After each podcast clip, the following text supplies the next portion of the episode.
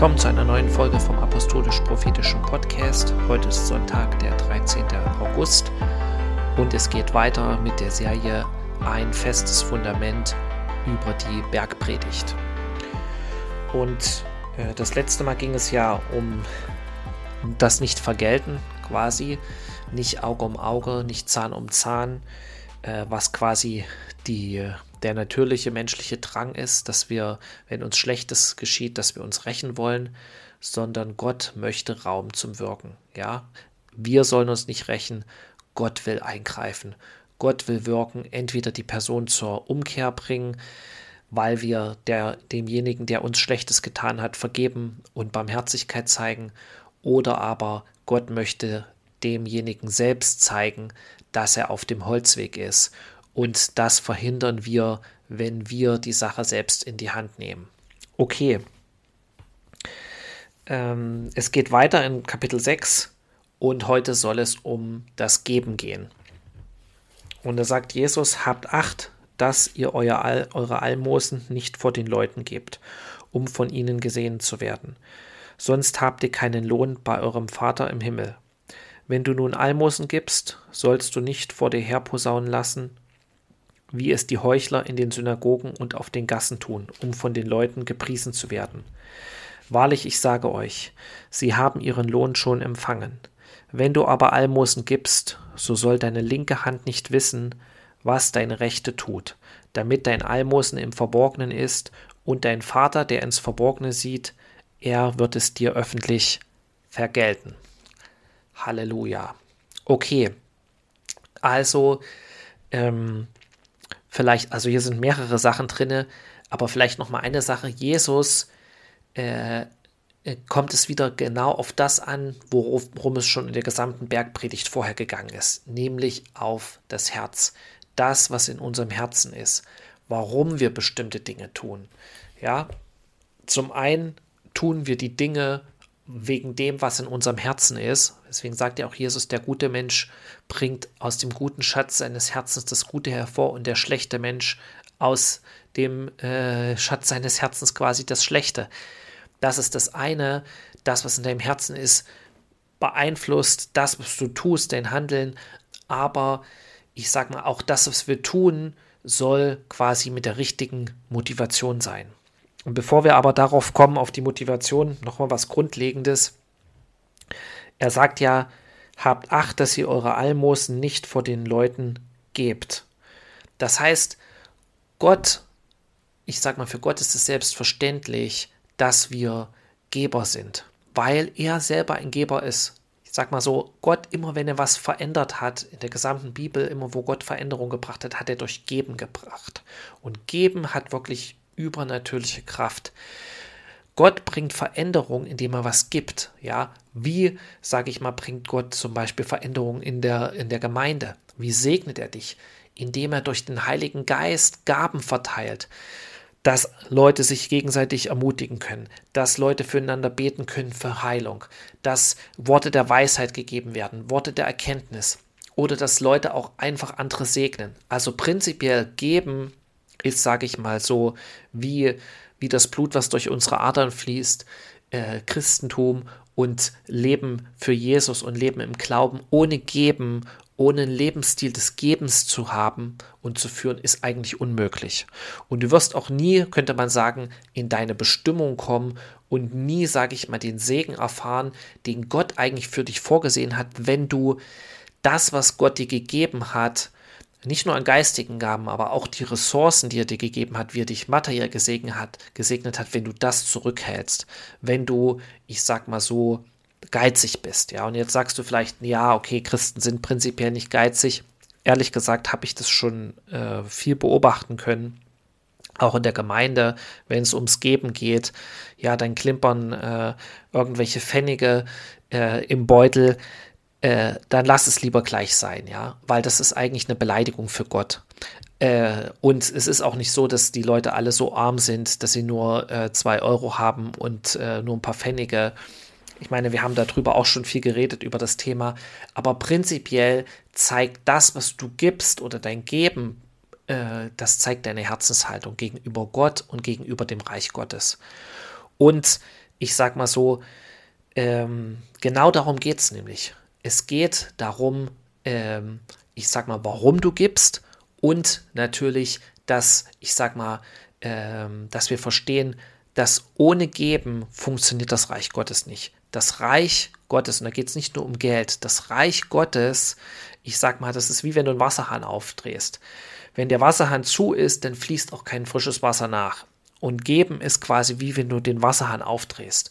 Und wenn du willst, dass immer frisches Wasser nachfließt, musst du den Wasserhahn auflassen. Deswegen sagt ja auch Jesus hier äh, am Ende, sagte, dass äh, deine rechte Hand, äh, deine linke Hand soll nicht wissen, was deine rechte tut.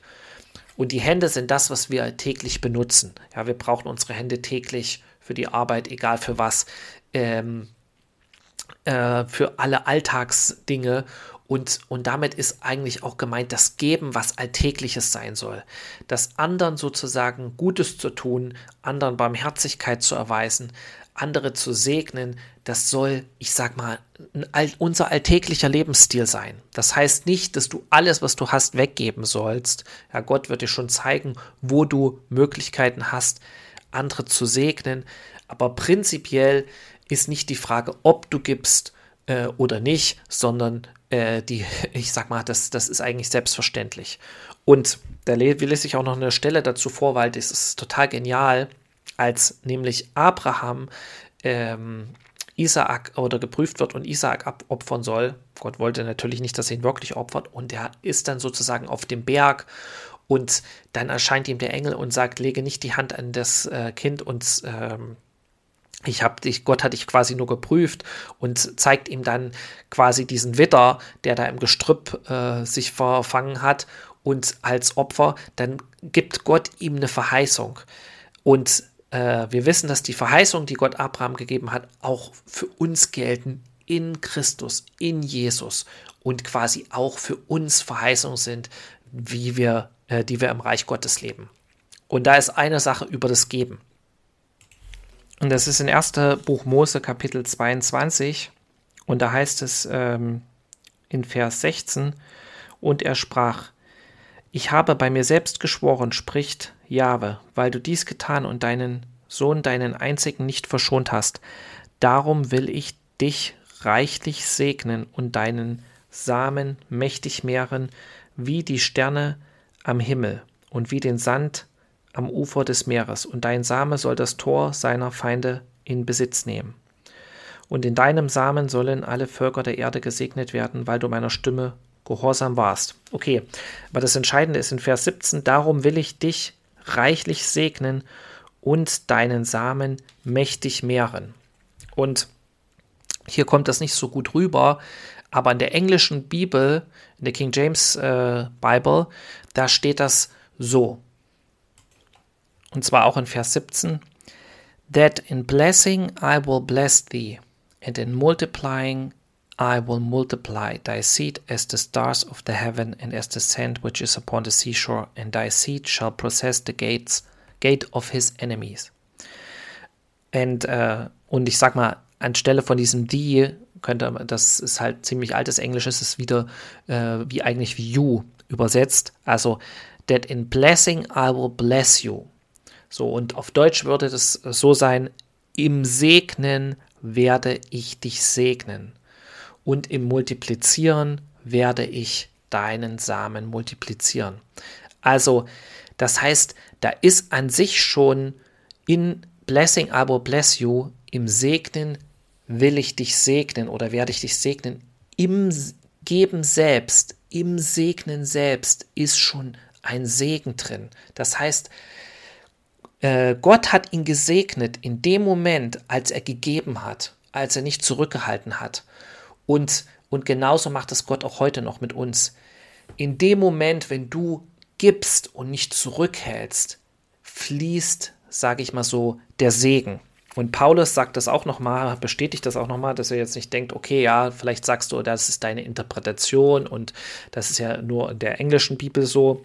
Aber Paulus sagt das selbst, und es ist in der Apostelgeschichte in Kapitel 20, Vers 33. Silber oder Gold oder Kleidung habe ich von niemand begehrt. Ihr wisst ja selbst, dass diese Hände für meine Bedürfnisse und für diejenigen meiner Gefährten gesorgt haben. Also hier sind wieder die Hände. In allem habe ich euch gezeigt, dass man so arbeiten und sich der Schwachen annehmen soll, eingedenk der Worte des Herrn Jesus, der selbst gesagt hat, geben ist äh, glückseliger als nehmen. Und das ist auch wieder im Deutschen, ich sag mal, anders übersetzt als im Englischen. Weil dieses Wort selig, das hatten wir auch schon mal beim Anfang der Bergpredigt, kann man übersetzen als äh, gesegnet oder als glücklich oder als selig, könnte man sagen. So, und äh, in der englischen Bibel heißt es auch, it is more blessed to give than to receive. Also es ist mehr gesegnet, es ist ein größerer Segen im Geben als im Empfangen. Weil, wie gesagt, das ist wie wenn du den Wasserhahn auf, aufdrehst. Ja, wenn du das Wasser aufdrehst, fließt das neue, der neue Segen, die neue Offenbarung, die neue, sage ich mal, was Gott für dich hat, es fließt einfach nach und das und so ist auch Gottes Natur. Gott ist äh, jeden Tag am Geben. Ja, wie es auch heißt, er lässt die Sonne aufgehen über Guten und Bösen. Er lässt es regnen über Guten und Bösen. Das heißt, das ist Gottes sozusagen Alltag zu geben und nicht nur ein kleines bisschen, sondern im Überfluss. Und genauso sollen wir auch Geber sein. Okay, jetzt kommen wir zum zweiten Punkt, was Jesus sagt, weil das war nämlich zu der damaligen Zeit, dass die Leute teilweise manche gegeben haben, nur um von anderen Menschen anerkannt zu werden oder um vor anderen gut dazustehen. Und das ist eigentlich der Grund, was Jesus hier sagt, dass wir es nicht herausposaunen sollen, weil wir dann äh, den Lohn quasi schon gehabt haben. Wir haben die Anerkennung, die Gott uns eigentlich geben wollte, eingetauscht für die Anerkennung von den Menschen. Wenn das der Grund ist, warum du gibst, dann hast du das schon bekommen, sagt er. Ja, du hast den Lohn bekommen, nämlich die Anerkennung von den Menschen, sie sagen, ach wie toll, ach wie gut bist du, aber äh, das, was Gott dir eigentlich geben will, das kannst du dann nicht mehr bekommen. Und deswegen sollen wir, sage ich mal, das nicht vor uns herposaunen. Das heißt aber auch nicht, dass es wieder so ein religiöses Verständnis ist, wie manche vielleicht denken, oder das habe ich auch mal eine Zeit gedacht, ich darf das auf keinen Fall niemals niemandem erzählen, weil dann bekomme ich ja keinen Lohn von Gott. Und dann sozusagen ist das auch Gott nicht wohlgefällig. Oder ich sage mal, jemand hilft dir oder du hilfst jemandem oder, oder jemand hat dir geholfen und du willst dich bei ihm bedanken. Äh, kennst du vielleicht auch äh, und er sagt, nein, nein, das ist alles nur, alles nur der Herr gewesen und ich habe ja eigentlich gar nichts gemacht. Ja, so jetzt ein bisschen übertrieben gesagt, ich bin ja nur Staub. Nein, Gott gebraucht auch Menschen.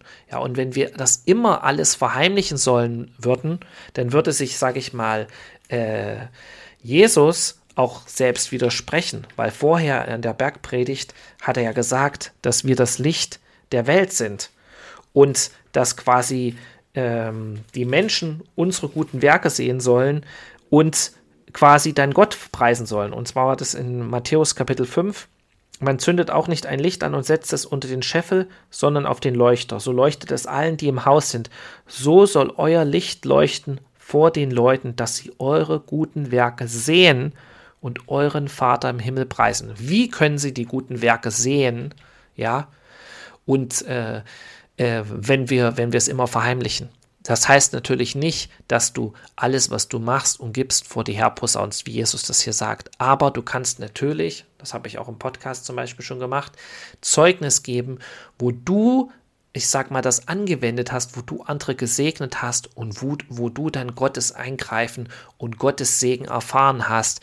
Da verlierst du nicht deinen Lohn, sondern, ich sag mal so, ähm, äh, es ist ein Zeugnis, was andere Leute ermutigt, das dir auch gleich zu tun und das dir nachzumachen. Und äh, wie gesagt, äh, hier sagte ja, damit sie eure guten Werke sehen und euren Vater im Himmel preisen, ja, damit die fragen, warum machst du das? Warum hast du dies oder jenes getan? Und dann kannst du äh, auch auf Jesus hinweisen und sagen, weil ich an Gott glaube, weil Jesus das gesagt hat und so weiter. Das heißt, ähm, das bedeutet nicht, wir sollen alles, was wir tun, verheimlichen. Ja, in so einer Art religiösen ähm, ich sag mal, in einem religiösen Verständnis, so wie manche Leute sich nur noch mit Bruder anreden. Ja, weil in der Bibel steht, Paulus redet die Leute mit an mit Brüder äh, und in den, in den, Briefen, also müssen wir jetzt zu jedem immer nur noch Bruder sagen. Nein, es geht, äh, es geht darum, dass wir verstehen, dass wir äh, durch Jesus Brüder sind, quasi. Und nicht, dass wir uns immer mit Bruder anreden. Oder genauso, vielleicht hast du das auch schon mal gehört in manchen Gemeinden, das ist im Jakobusbrief in Kapitel 4. Ähm, kennt ihr vielleicht wohl an nun, die er sagt, heute oder morgen wollen wir in die und die Stadt reisen und dort ein Jahr zubringen, Handel treiben und Gewinn machen. Und doch wisst ihr nicht, was morgen sein wird. Denn was ist euer Leben? Es ist doch nur ein Dunst, der eine kleine Zeit sichtbar ist. Danach aber verschwindet er. Stattdessen sollt ihr sagen, wenn der Herr will und wir leben, wollen wir dies oder das tun. Jetzt aber rühmt ihr euch in eurem Übermut. Ähm, jedes derartige Rühmen ist böse. Okay, also äh, das, ich habe das schon in mehreren äh, Gemeinden und von mehreren Personen gehört. Ja, wenn wir sozusagen leben, ja, dann können wir uns morgen treffen zum Gebet ja, wenn der Herr will und wir leben. So, und, und das ist ein total falsches Verständnis von dem, was hier eigentlich steht, weil hier ging es darum, dass Leute quasi ihre eigenen Pläne gemacht haben, ohne Gott. Deswegen heißt es ja, wenn der Herr will. Das heißt, dass du eigentlich nach dem Willen Gottes fragst. Und genauso ist auch das in der Bergpredigt äh, zu verstehen, wenn Jesus sagt, lass deine rechte Hand nicht wissen, was deine linke tut und posaune es nicht vor dir her. Das heißt, deine Herzenshaltung ist das Entscheidende. Okay, in diesem Sinne wünsche ich euch eine gute Woche, einen guten Start in die Woche und probiert es einfach aus. Da, wo ihr Veränderung wollt, fangt an zu geben. Fangt an, etwas zu geben. Ja, und wenn ihr nicht wisst, wohin ihr es geben sollt oder was ihr geben sollt, dann betet einfach. Betet zu Gott und sagt, Gott, gib mir Möglichkeiten, genauso wie du, Veränderung zu bringen durch Geben. Zeig mir, wo ich andere segnen kann und geben kann und ein Segen sein kann. Und ihr werdet sehen, dass Gott es euch zeigt und ihr werdet sehen, dass Gott dadurch wirkt und Veränderung bringt und euch auch überreich segnet. Okay, in diesem Sinne eine gesegnete Woche. Shalom, bis zum nächsten Mal.